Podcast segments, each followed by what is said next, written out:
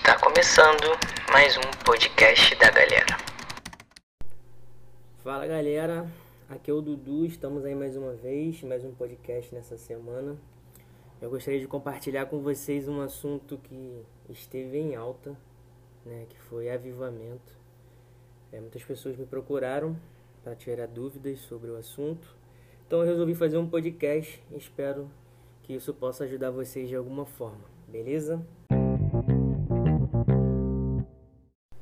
Então, gente, a primeira coisa que nós precisamos entender sobre avivamento, né? O que é o avivamento? O avivamento é uma manifestação do dínamos de Deus através do Espírito Santo, né? Dínamos ele vem da palavra grega que significa dinamite. Né? Então, a grande concentração do poder e da glória de Deus, né? com um fim proveitoso, dar vida àquilo que se encontra morto ou inerte, beleza? Então, avivamento é isso, é você é dar vida àquilo que não tem vida. E esses movimentos eles se tiveram uma grande concentração no período moderno, né? Início do período pós-moderno, em diversos lugares do mundo, mas o que gerou grande impacto no Brasil, né? Até por por ele ter acontecido nos Estados Unidos, né? Lá na Califórnia, em Los Angeles, foi o avivamento da Rua Azusa, né? Que foi ali como a pessoa que gerenciou, né, William Joseph. Né, esse foi o principal movimento que afetou a igreja brasileira, porque a partir desse, desse movimento a igreja dos Estados Unidos mudou, um número muito grande de missionários é, começou a aparecer e a gente e, e esses missionários através desse movimento teve um impacto grande no Brasil. Né? Então nós tivemos duas principais denominações que chegaram no Brasil foi a Igreja Batista, né? Nós também tivemos a Assembleia de Deus com um movimento mais pentecostal, que foi aquele que é, a priori teve um impacto maior na nossa nação. Né? Então, o movimento do, e o avivamento da Rua Jesus, ele acabou tendo algo direto na, na maneira de se fazer igreja no Brasil, vamos colocar assim. Né? Mas também de, existiram diversos outros avivalistas, diversos outros movimentos é, pelo mundo.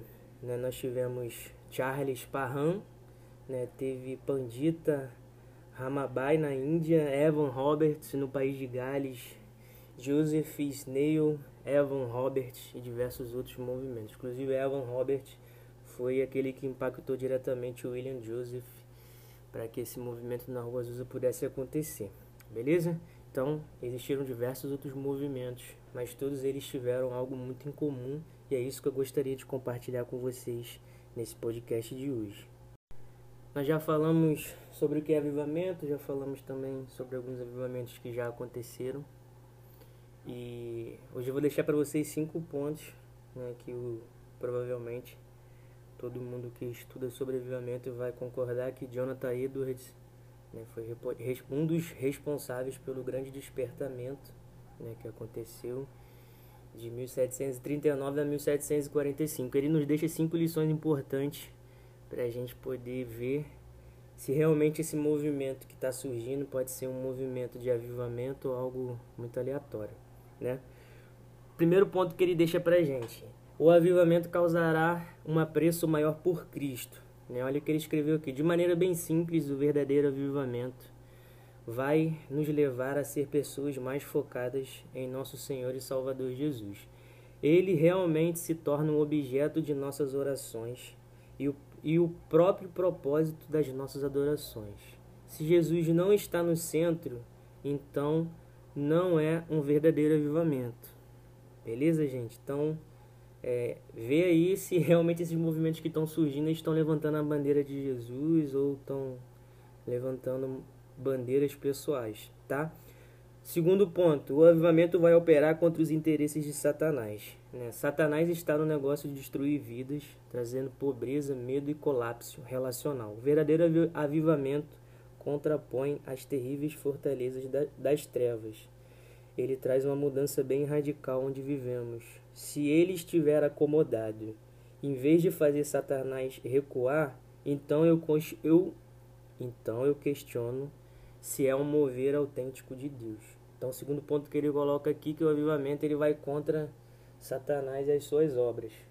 Beleza? Se não tá tendo nada contra o inferno, provavelmente esse movimento aí não é algo autêntico. Beleza, gente? Terceiro ponto, o avivamento causará uma maior consideração pelas escrituras. O avivamento genuíno nos obrigará a permanecer focados na Bíblia, à medida que os crentes encontram verdadeiramente ao Senhor. Eles sempre terão o desejo de entender melhor a palavra de Deus e ouvi-la sendo pregada de forma mais dinâmica. Preste atenção nisso agora. Qualquer avivamento que diminui as escrituras deve ser evitado. Beleza? Gente, avivamento não é emoção. Vocês estão vendo aqui que a pessoa que foi. É, a principal pessoa que, que fez o grande despertamento, que é o Jonathan Edwards, ele é uma influência literária como pessoa para pregação para diversos teólogos. Ele coloca aqui muito importante essa questão. Cara, o verdadeiro avivamento ele é centrado na palavra de Deus. Beleza? Então vê se o que está rolando aí na sociedade é, em questão de, de avivamento, se, cara, tá batendo com a Bíblia. Se não tá batendo com a Bíblia, corre que isso aí é furada, valeu? Beleza? Quarto passo, gente. Vamos lá. O avivamento levará as pessoas à verdade, convencendo-nas daquelas coisas que são verdadeiras, à medida em que as pessoas são atraídas para o avivamento. Elas não sentem apenas emoções pulsando dentro delas, né? Elas são atraídas para a verdade divina. Não há como contornar isso. Um verdadeiro mover de Deus leva as pessoas a abraçar os caminhos e os mandamentos de Deus. No avivamento genuíno, as pessoas abraçam a doutrina e as grandes verdades do cristianismo. Preste atenção agora. Ele botou entre aspas: avivamentos que concentram no sensacional e desconsideram a verdade podem se tornar perigosos ao longo do tempo. Cuidado com movimentos que se concentram com grandes cargas emocionais. Beleza? É isso que ele está dizendo aqui. Galera, isso vai acontecer de maneira racional. E a gente precisa entender que, infelizmente, nem todo mundo vai participar diretamente do avivamento, mas todos os crentes verdadeiros podem desfrutar desse movimento se realmente ele estiver para acontecer. Beleza? Como a gente está desfrutando aqui de relatos de Jonathan Edwards, de relatos da Rua Azusa. Então a gente pode desfrutar desse movimento mesmo não, não estando é, naquela época. Beleza? Quinto, o avivamento opera com o espírito de amor a Deus e ao homem. O avivamento genuíno produz amor. Quando realmente encontramos o Senhor, crescemos sempre no amor por Deus e pela sua igreja. Se o amor não é uma manifestação particular do mover de Deus, então eu questiono é, se esse avivamento realmente é verdadeiro. Então, todo e qualquer movimento relacionado a Deus, ele tem que ser baseado no amor a Deus e no amor ao próximo.